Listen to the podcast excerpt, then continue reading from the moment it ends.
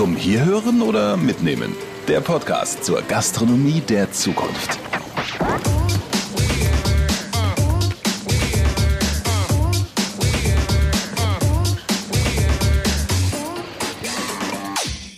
gibt natürlich geteilte Meinungen. Manche finden den Gedanken einfach ein bisschen eklig, da das Thema Insekten ja bei uns auch noch nicht so verbreitet ist. Jedoch haben wir auch sehr viele positive Reaktionen von Anfang an gehabt, die inzwischen auch überwiegen. Ich habe das schon mal probiert. So ein bisschen muffig. Zwar crunchig, aber muffig. Was wir haben ist, momentan wächst das Fleisch am Tier. Und die neue Technologie, da ist es einfach so, dass das Fleisch außerhalb des Tieres wächst. Das Produkt, was wir haben, was wir dort rausbekommen, das ist ein perfektes Substitut. Sie können das Fleisch, was, was wir heute kennen, und das Fleisch von morgen, kultiviertes Fleisch, das können Sie nicht mehr auseinanderhalten. Nicht auf ganz normales Fleisch verzichten, aber ich würde es durchaus probieren. Nee, ich nicht. Ich weiß ja nicht, was da drin ist und ich glaube, dass da nicht so leckere Sachen drin sind. Hey, ihr seid wieder mit an Bord. Ich freue mich. Ich bin Brigitte Teile, Journalistin, Moderatorin und mh, hm, Essensliebhaberin. Im Moment geht ja leider wieder nicht viel, deswegen bestellt bei euren Local Heroes, unterstützt sie oder stellt euch mit mir in die Drive-In-Spur eines meiner Lieblingsrestaurants, aber bitte hinter mir. Ich habe nämlich auch Hunger. Corona wirbelt ja weiter unser Leben durcheinander. Plötzlich sind da ganz viele Fragen, die wir uns vorher so vielleicht nicht gestellt haben. Wie wird zum Beispiel unsere Ernährung in Zukunft aussehen? Also was werden wir im Jahr 2050 tatsächlich auf unseren Tellern haben? Was glaubt ihr? Also ich glaube, dass nicht mehr solche Mengen Fleisch gegessen wird. Diese Mengen, die braucht kein Mensch. Auf jeden Fall viele Insekten ganze vegane pumpt ja auch total. Fleischkonsum geht runter und die werden halt so Alternativen schaffen, also auch irgendwelche Larven züchten, wie auch immer. Und das so als Fleischersatz. Also ich glaube schon, dass es raufgehen wird. Ich glaube, wenn schon besser, also nicht schlechter. Oder synthetisches Fleisch. Kann ich mir auch vorstellen. Habe ich auch schon gehört, aber ist noch zurzeit zu teuer. Hm, das klingt auf jeden Fall nach ganz neuen, ja, vielleicht auch kulinarischen Grenzerfahrungen. Wie es 2050 auf unseren Tellern aussieht, können wir im Moment nur vermuten. Fakt ist aber, 2050 werden mehr als neun Milliarden Menschen auf der Erde leben und gerade die Nachfrage nach Fleisch und proteinhaltiger Nahrung wird immer größer. Es müssen Alternativen zu herkömmlichem Fleisch von Rind, Schwein oder Geflügel her. Also doch Insekten Gerade erst hat die EU-Lebensmittelbehörde den gelben Mehlwurm positiv bewertet. Sowohl das ganze getrocknete Insekt als auch in Pulverform können ohne Bedenken gegessen werden. Okay, Kopf aus und neuer Geschmackssinn an, denn wenn ihr und ich, also wenn wir mal ganz ehrlich sind, Grillenschnitzel oder Mehlwurmburger, steht jetzt vielleicht nicht gerade so ganz oben auf der persönlichen Essenswunschliste. Aber das gibt es schon. Ja, auch bei uns in Deutschland. Auf mehreren Speisekarten in deutschen Restaurants stehen bereits Insekten mit drauf. Zum Beispiel bei Sina Seidel in Ludwigsburg. Bei ihr gibt es an der Salattheke Tomate, Gurke, Mehlwurm. Und genau da fahren wir jetzt zusammen hin.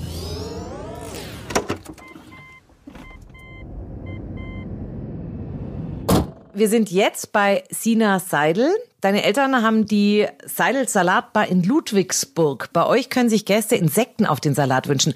Was habt ihr da so im Angebot, Sina? Wir haben vier verschiedene Varianten an Insekten. Wir haben Buffalo-Würmer, das sind ganz kleine. Dann haben wir Mehlwürmer. Wir haben Grillen und Heuschrecken. Wie begegnen die Menschen dir, wenn du ihnen das erzählst, Sina? Ähm, ja, also es gibt natürlich geteilte Meinungen. Äh, manche finden den Gedanken einfach ein bisschen eklig, ähm, da das Thema Insekten ja bei uns auch noch nicht so verbreitet ist. Spannend. Wer von euch ist denn auf die Idee gekommen, auch Insekten als Topping anzubieten? Also es ist ein bisschen aus einem Zufall raus entstanden, weil mein Vater und ich vor Jahren im Fernsehen mal eine Reportage zum Thema Speiseinsekten gesehen haben. Und da ging es gerade um die Züchtung und auch um das Einsetzen von Insekten in die Ernährung. Und dadurch kamen wir einfach mal auf die Idee zu sagen, okay, das ist eigentlich eine ganz coole Idee, das mal anzubieten bei uns als Topping zum Dazuwählen. Dann haben wir die Speiseinsekten als Aprilscherz erstmal gestartet zum ersten Vierten, weil wir natürlich nicht wussten, wie die Kunden darauf reagieren reagieren und man natürlich auch ein bisschen Angst hat, dass es nur negative Reaktionen darauf kommen. Und deswegen hat es als Test und als Gag für die Kunden gestartet und wurde jetzt einfach zum festen Bestandteil von unserer Theke. Du hast es selber gerade schon angesprochen. Wir fremdeln da noch so ein bisschen mit. 70 Prozent von uns Deutschen können sich das nicht vorstellen, Maden, Mehlwürmer oder Heuschrecken zu essen. Ich gehöre da ehrlich gesagt im Moment auch noch dazu. Wie kommt das Topping denn an? Also wenn du an den Tisch gehst und sagst, ihr, ihr könnt auf dem Salat Kürbiskerne blablablub haben oder nehmt doch mal eine Runde Mehlwürmer. Ist das dann eher so eine Mutprobe oder ist den Leuten klar, dass das auch ein kulinarischer Genuss sein kann? Also es ist, glaube ich, für die meisten erstmal eine Mutprobe. Wir sagen auch ganz oft Augen zu und durch, einmal probieren. Weil wenn man es dann probiert hat, dann ist es gar nicht so schlimm, wie man sich das vorstellt. Aber es gibt immer mehr Kunden, die das total interessant finden, die das probieren wollen, die auch Fotos von der Theke machen. Im Endeffekt zwingen wir keinen dazu. Wir wissen, dass das Thema noch nicht verbreitet ist und dass das auch einfach, das muss noch ein bisschen vielleicht bei uns ankommen, dass das für alle ganz normal wird, ist gerade nicht zu denken und deswegen freuen wir uns trotzdem über jeden Kunden, der jetzt zum Essen kommt, egal ob er jetzt Insekten essen möchte, probieren möchte, aber wir sind da ganz offen in jegliche Richtung. Weißt du, was ich total lustig finde? Ich habe mich da mit meiner Tochter unterhalten und die Jüngere ist völlig schmerzfrei. Ja, die probiert alles und die hat auch schon Heuschrecken probiert. Also unterhalten wir uns gleich drüber. Und ich habe dann auch gesagt, wie kannst du? Und dann sagt sie, Mama, du isst Garnelen. Was ist denn da jetzt bitte der Unterschied? Und ja. da, da habe ich das erste Mal wirklich drüber angefangen nachzudenken, dass sie recht hat. Ja, das stimmt. Also es ist halt einfach ungewohnt für uns, muss man gerade so sagen. Es gibt auch natürlich viele, die kurz mal richtig skeptisch sind, die da total negativ am Anfang auch ähm, dazu stehen. Aber sobald man das probiert hat, merkt man eigentlich, dass da gar nichts dabei ist. Es ist einfach eine andere Form so wie für uns normal ist, dass wir Rind, Pute, Schwein, dass wir sowas essen, so ist das in manchen Ländern auch normal, Insekten zu essen. Und da sind wir halt noch nicht. Du hast gerade gesagt, sie reagieren negativ. Was sind denn da so die Vorurteile oder was ist die Abneigung? Was wird dir da entgegengebracht? Also generell einfach das Thema, dass es eklig wäre. Also ich glaube, es gibt schon Menschen, die sich damit nicht anfreunden können. Wir haben das jetzt auch extra so geregelt, dass wir die Insekten grundsätzlich komplett von den anderen Lebensmitteln separieren, sodass keine Insekten auch nicht aus Versehen irgendwie mit anderen Lebensmitteln in Verbindung kommen könnten. Weil wenn Kunden da totale Abneigung gegen haben, dann sind sie da auch vielleicht auch mal ein bisschen extremer, dass sie sagen, ja, das ekelt sie einfach, wenn sie das auch sehen. Deswegen haben wir es separiert. Aber man muss wirklich sagen, das ist ein ganz, ganz kleiner Teil von den die da erstmal negativ drauf reagieren. Manche sind überrascht, weil man es nicht kennt, sieht man ja nicht so häufig, aber so dieses extreme gibt's fast gar nicht mehr. Aber es ist logisch, ich meine, man schickt einen Veganer auch nicht in die Metzgerei, ne? Also insofern ja. kann ich das gut, gut verstehen. Hast du schon welche getestet? Ja, ich habe tatsächlich alle getestet. Ich muss aber auch sagen, ich bin eher der Fan von den Insekten, die nicht ganz so einen Eigengeschmack haben. Also Na, was schmecken die zum denn? Beispiel schwierig. Also die Buffalo-Würmer, das sind die ganz kleinen, die schmecken eigentlich nach gar nichts groß. Die sind halt einfach so ein bisschen eine knusprige Beilage wo man dann halt mit drauf machen kann. Aber zum Beispiel die Grillen oder Heuschrecken, die haben dann schon ein bisschen einen Eigengeschmack und ganz viele sagen, es schmeckt ein bisschen nussig. Ja, hat meine Tochter auch gesagt. Ja, also mhm. man muss es natürlich auch mögen. Ich kann jetzt nicht für jeden sprechen. Ich persönlich mag es lieber nicht ganz so intensiv vom Geschmack her. Mein Vater zum Beispiel mag am liebsten die Grillen, weil die sehr intensiv vom Geschmack sind. Das äh, muss jeder, glaube ich, selber testen. Bereitet ihr die selber vor oder bekommt ihr die schon fix und fertig? Und also sind die dann schon verarbeitet? Ja, also wir bekommen die gefriergetrocknet. Wir machen es lediglich so, dass wir die nochmal anbraten in der Pfanne. Und der einzige Unterschied, den wir halt haben, ist, dass die Heuschrecken, da muss man, bevor man die zubereitet und in die Pfanne tut zum Anrösten, immer die Flügel und die Beine entfernen. Also da wird lediglich der Körper dann gegessen. Da sind wir wieder bei den Garnelen, wo man das Schwänzlein auch wegmachen muss genau. und den Kopf logischerweise. Mhm. Genau. Weißt du, was ich total spannend finde? Werdet ihr auch mal angefeindet? Denn komischerweise, aus meiner Sicht jetzt, sind vielen Menschen Mehlwürmer näher als das Kalb. Also das Kalb kann auf den Teller, aber wenn man Insekten nimmt, ist es Tierquälerei. Nee, also wirklich in die Richtung gar nicht. Klar, es sind alle ein bisschen unterschiedlich, jeder denkt da anders drüber, aber dass man jetzt da irgendwie angefeindet wird oder so, überhaupt nicht. Es ist eher so, dass die Leute das ähm, super interessant finden und auch gut finden, dass man mal was anderes hat und Ja, wenn man sich das halt anschaut, das Thema kommt in sehr, sehr vielen Ländern auch immer extremer und das hat ja auch Vorteile und deswegen denke ich, dass das auch Stück für Stück besser wird. Zwei Milliarden Menschen ernähren sich weltweit bereits von Käfern und Insekten. Das ist echt ja. spannend. Also das ist ja sind schon ein ganz Haufen. schön viele. Ja. ja, total. Was sind denn die Vorteile? Weißt du, wenn du zu mir sagst, dieser Buffalo-Wurm genau. schmeckt eigentlich nach nichts und ist nur knusprig, was ist dann der Vorteil, dass ich mir so einen Wurm auf meinen Salat tue? An sich ist es so, dass aus ernährungswissenschaftlicher und ökologischer Sicht bieten Insekten halt eine Menge Vorteile, nicht nur uns gegenüber, sondern auch der Umwelt. Ich finde jetzt zum Beispiel das Thema Proteingehalt ähm, als Riesenvorteil, denn Insekten sind einfach ein hervorragender Energielieferant und übertreffen sogar pflanzliche Nahrungsmittel wie zum Beispiel Hülsenfrüchte, Getreide, Nüsse oder Sprossen. Und ich habe das auch mal so ein bisschen mir dann angeschaut und wenn man vergleicht, wie die Nährwerte mit anderen Lebensmitteln sind, können einige Insektenarten einfach auch problemlos mit Milch, Rindfleisch oder bestimmten Fischarten mithalten. Und das sind natürlich schon Vorteile rein von unserer Ernährung, die positiv sind, dass man sagt, okay, man kann das mit in die Ernährung aufnehmen. Aber wie viel müsste ich denn da essen? Weißt du das? Ist das so eine Handvoll Würmer am Tag, so wie eine Handvoll das, mit Nüsse oder was ist das?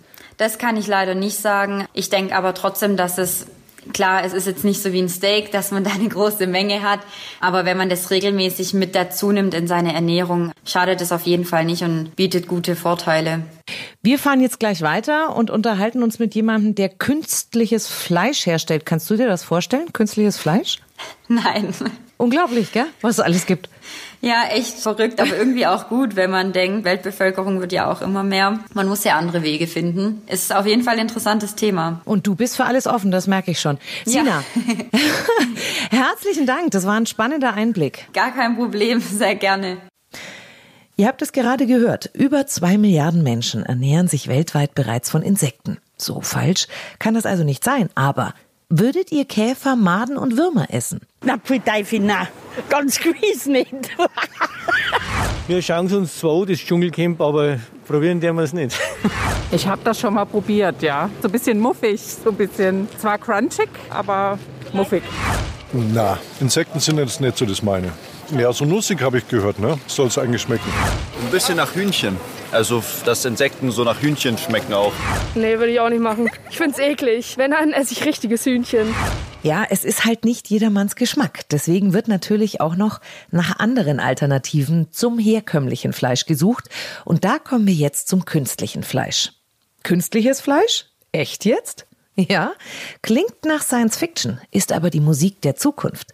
In-vitro-Fleisch kommt nicht mehr von der Hüfte des Rindes, sondern aus der Glasschale eines Labors. Auch da wieder die Frage, würdet ihr das essen? Auf jeden Fall. Fleisch ist für mich so, kann man schon essen, aber ist, ich würde jetzt auch nicht sterben, wenn ich keins mehr essen könnte. Also ich fände es komisch, sowas aus dem Reagenzglas, ehrlich gesagt. Die Vorstellung ein bisschen komisch. Aber es kommt auf den Versuch an, klar. Ja, wenn es genauso schmeckt, dann warum auch nicht darauf verzichten? Nicht auf ganz normales Fleisch verzichten, aber ich würde es durchaus probieren. Nee, ich nicht. Ich weiß ja nicht, was da drin ist und ich glaube, dass da nicht so leckere Sachen drin sind. Lasst uns gemeinsam weiterfahren und Nick Linhi besuchen. Der arbeitet an der Uni Fechter und ist da Professor für zwei spannende Themenbereiche, die er miteinander verquickt. Das hören wir uns gleich mal genauer an. Los geht's.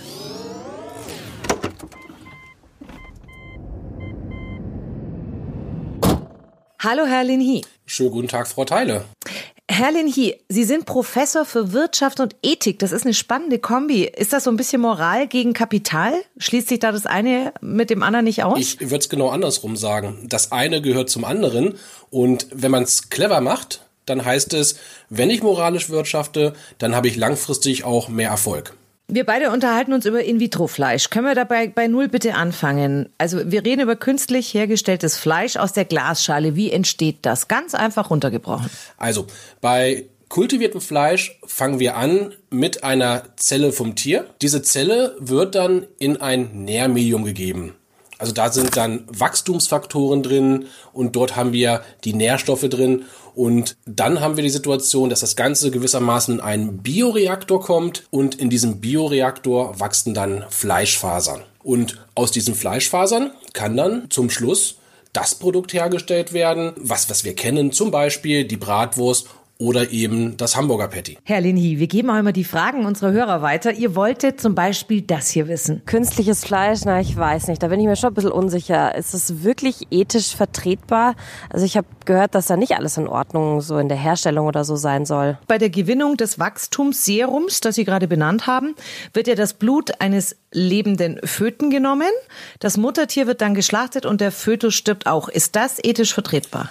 Über das, was Sie sprechen, ähm, das ist das sogenannte fetale Kälberserum. Nein, dieses fetale Kälberserum entspricht nicht dem, was wir uns unter Tierwohl vorstellen. Also es ist also nicht kompatibel mit unseren ethischen Vorstellungen. Aber, und das ist das Gute an der Sache, dieses fetale Kälberserum werden wir ersetzen können. Stand heute arbeitet gewissermaßen die ganze Forschung aus dem Bereich kultiviertes Fleisch daran, genau dieses Kälberserum zu ersetzen.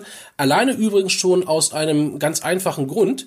Es ist nämlich ziemlich teuer. Insofern haben wir hier einen sehr starken Treiber für die Industrie zu schauen, welche Alternativen gibt es denn da noch? Und ich gehe davon aus, dass wir in der Tat in überschaubarem Zeitraum in der Lage sein werden, hier einen alternativen Ansatz zu haben. Durch was könnte das ersetzt werden? Wir diskutieren momentan verschiedene Varianten. Also unter anderem wird geschaut, ob es möglicherweise aus Algen gewonnen werden kann.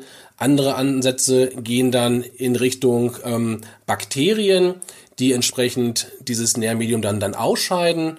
Oder auch Pilze sind gewissermaßen mit in der Verlosung. Klingt spannend.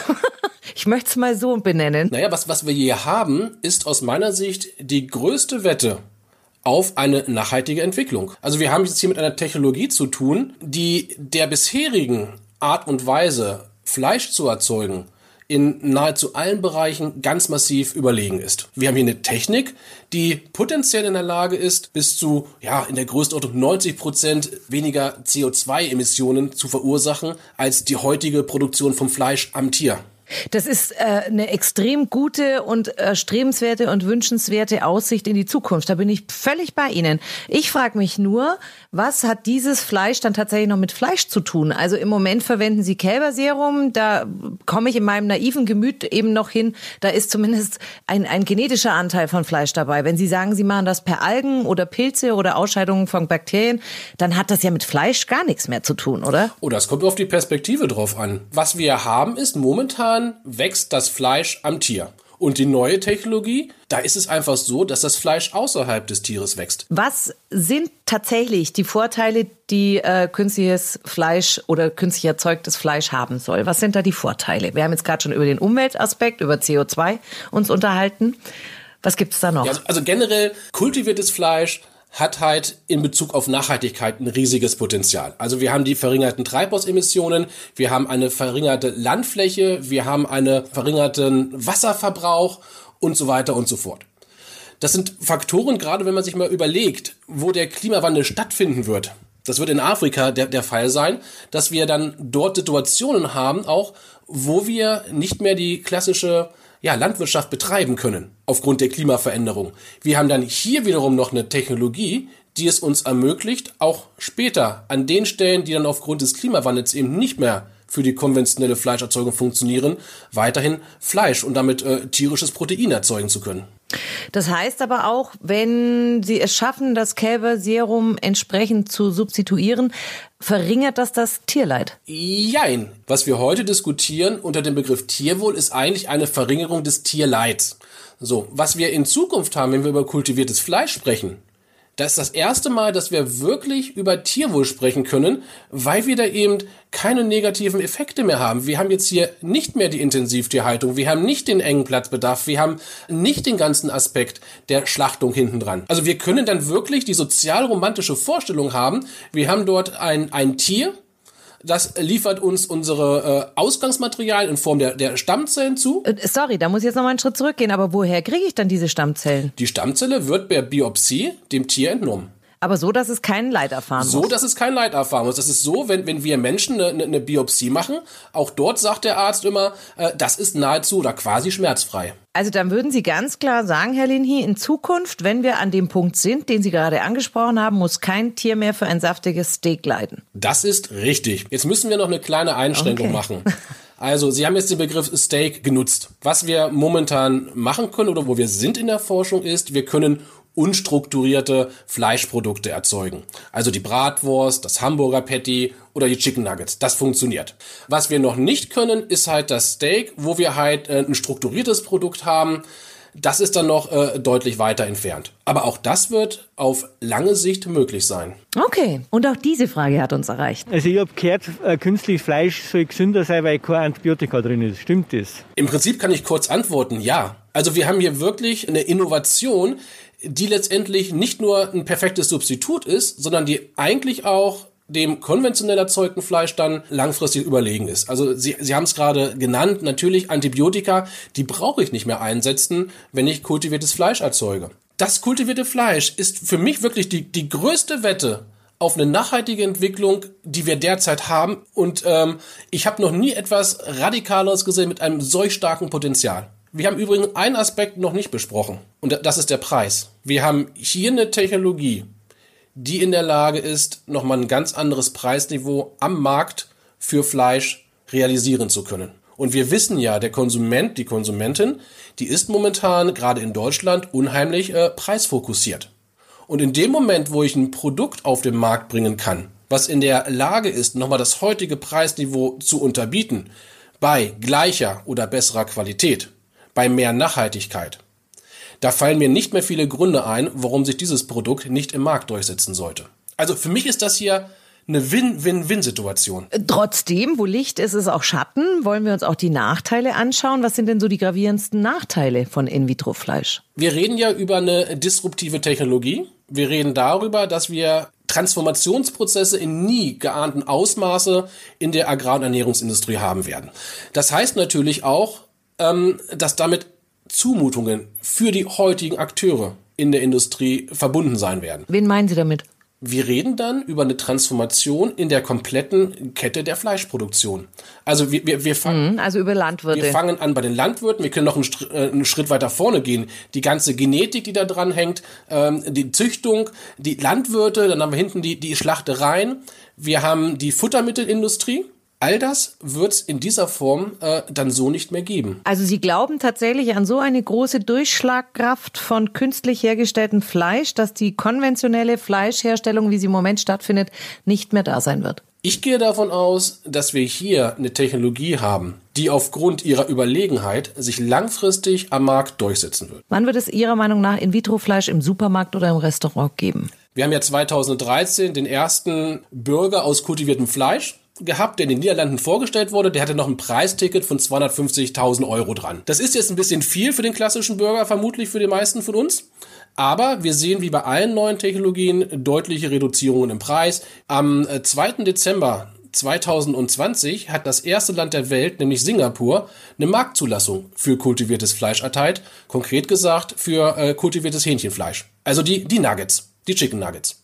Und Ende letzten Jahres, das war, so musste ungefähr um die Weihnachtszeit gewesen sein, war es dann auch soweit, dass die, die ersten Nuggets dann in einem Restaurant serviert worden sind. Wir reden von In-vitro. Hühnchenfleisch und nicht auf Sojabasis äh, basierte Chicken, weil die schmecken ja genauso die Nuggets. Wir Fleisch. reden über In-vitro-Fleisch. Man kann eine kleine Einschränkung machen. Ähm, die Chicken Nuggets, die momentan in Singapur verkauft werden, die sind nicht aus 100% kultiviertem Fleisch. Da ist ein, ein Anteil von kultiviertem Fleisch und das andere ist dann auf äh, äh, Pflanzenbasis mit den, mit den klassischen äh, Chicken Nuggets. Deswegen fangen wir so erstmal an, dass wir einen Teil dieser Chicken Nuggets halt aus kultiviertem Fleisch herstellen. Und äh, in dem Moment, wo wir ja Sachen in den Markt bringen und wo die Nachfrage steigt, können wir ja unser Produktionsvolumen steigern. Und immer dann, wenn die, wenn die Produktionsvolumiger ansteigen, dann haben wir immer Kosteneffekte. Die Kosten werden weniger. Und so können wir dann Stück für Stück gewissermaßen immer mehr in Richtung dann vollständiges äh, Chicken Nugget aus kultiviertem Fleisch gehen. Also es ist sehr spannend und ich verstehe nun auch den Anfang, mit dem wir beide angefangen haben, von wegen Wirtschaft und Ethik schließen sich nicht aus. Ganz im Gegenteil, sie gehören dringend zusammen. Das war ein sehr spannendes und erhellendes Gespräch, Herr Linhi. Ich danke Ihnen. Ich danke Ihnen. Künstliches Fleisch kann also eine Alternative auf unserem Speiseplan 2050 sein. Aber die klassische Tierhaltung bleibt jetzt und in absehbarer Zukunft erstmal ein großer Bestandteil unserer Ernährung. Deswegen, ganz logisch, wird momentan überlegt, was wie verbessert und damit dann auch eine größere Nachhaltigkeit erreicht werden kann. Tiergerechte Haltung und die Regionalität stehen da logischerweise im Mittelpunkt. Und da gibt es auch schon sehr gute Beispiele. Wir schauen uns das mal in der Rinderhaltung an. Da treffen wir jetzt zwei Männer, die Nachhaltigkeit im ganz großen Stil umsetzen.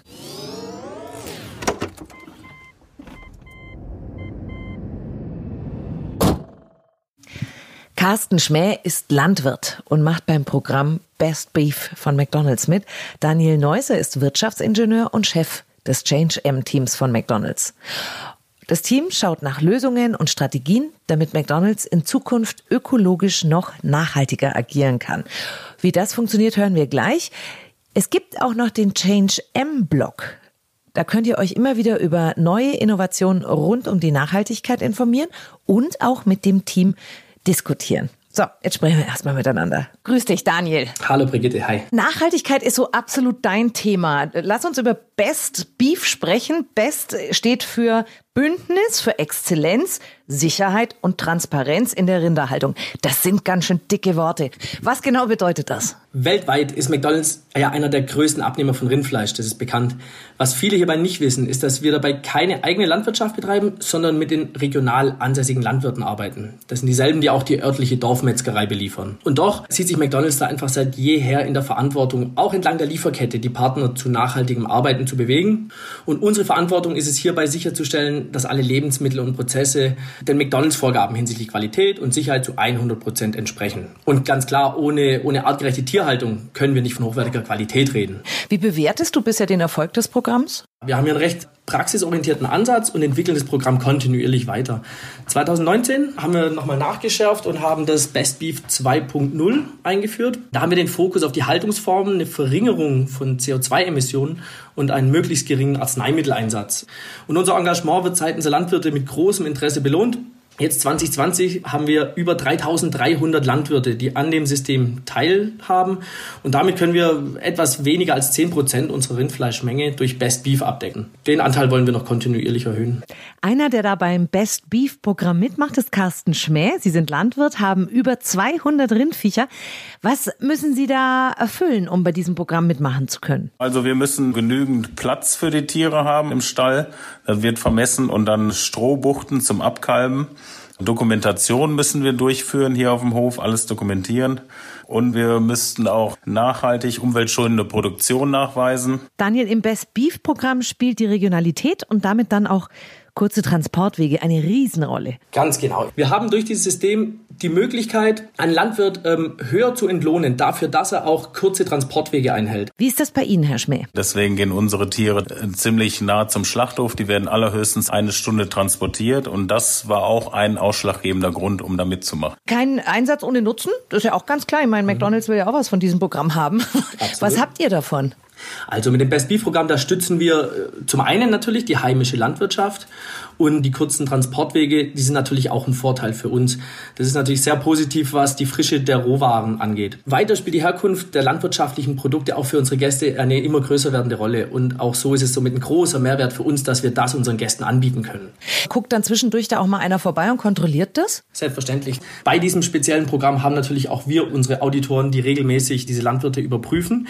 Ein großer Mehrwert dadurch, dass wir viel Rind aus der Milchviehhaltung nehmen, ist, dass wir hier mit den Molkereien zusammenarbeiten können. Sprich, dass wir zusammen mit den Molkereien, welche ja auch den Bedarf haben, diese Landwirte zu kontrollieren, zusammen unsere Auditpläne machen und dann zu den Landwirten gehen und überprüfen, wie werden die Tiere gehalten. Herr Schmäh, Sie als Landwirt, wie sieht für Sie die Zukunft der heimischen Rinderhaltung aus? Ich denke, dass das in Zukunft auch bei familiengeführten Betrieben liegen wird und unter dem Gesichtspunkt der Nachhaltigkeit, umweltschonenden Bewirtschaftung des Betriebes und natürlich auch ganz wichtig fürs Tierwohl, dass man da ins Tierwohl investiert und da entsprechende Maßnahmen macht, dass sie, dass es den Tieren gut geht. Nur wenn es den Tieren gut geht, dann leisten die auch was und dann geht es dem Landwirt ja auch gut. Wie sehen Sie Fleisch aus der Retorte in Zukunft? Ich glaube nicht, dass sich das so durchsetzen wird. Ich denke mal, dass die bewusste Ernährung sich durchsetzen wird. Also nicht so oft Fleisch, aber dafür qualitativ hochwertigeres Fleisch. Das wäre wünschenswert. Ja. Mhm. Das liegt dann natürlich wieder an uns Verbrauchern. Genau. Wir zum Beispiel hier auf dem Hof haben auch nichts gegen Besucher oder so. Passen Sie nur auf, nicht, dass Sie am Ende dann noch Eintrittskarten Ja, ja, genau. Aber Sie, Sie stehen für absolute Transparenz, darum geht genau, es hier. für Transparenz. Und Ja. wir haben auch hier Weidehaltung und einen Laufhof direkt an der Straße. Da kommen viele Zuschauer und gucken sich die Kühe schon mal an und gehen mal Kühe gucken und so. Die sind ja gar nicht lila. Nee, nee, Geh die sind nicht Kühe lila. Daniel, wer von dir und deinem Team noch mehr erfahren möchte und sich auch mit euch austauschen will, für den habt ihr einen Blog. Change M-Blog, wo wir immer spannende Themen diskutieren von uns, aber auch von unseren Lieferanten teilweise. Lohnt sich immer reinzuschauen, haben wir schöne neue Updates. Super, also nicht nur aufs Ohr, sondern auch aufs Auge. Herzlichen Dank, Daniel. Dankeschön. Unsere Ernährung wird sich verändern. Das ist ganz klar. Und auch die Art und Weise, wie und woher unsere Lebensmittel kommen. Alles ist möglich, von Insekten bis zu künstlich hergestelltem Fleisch. Aber auch wir Verbraucher haben eine ethische Verantwortung. Dazu gehört, das bisherige Konsumverhalten zu überdenken und vielleicht auch in Zukunft Sachen zu probieren, die uns im Moment noch, ja, ich gebe es zu, als völlig abstrus erscheinen. Klickt auch in unsere anderen Folgen zu den Themen Nachhaltigkeit, Regionalität, Verpackung und Corona. Bis bald, ich freue mich auf euch. Zum Hierhören oder Mitnehmen? Der Podcast zur Gastronomie der Zukunft. Wenn euch der Podcast gefallen hat, teilt ihn gerne mit euren Freunden.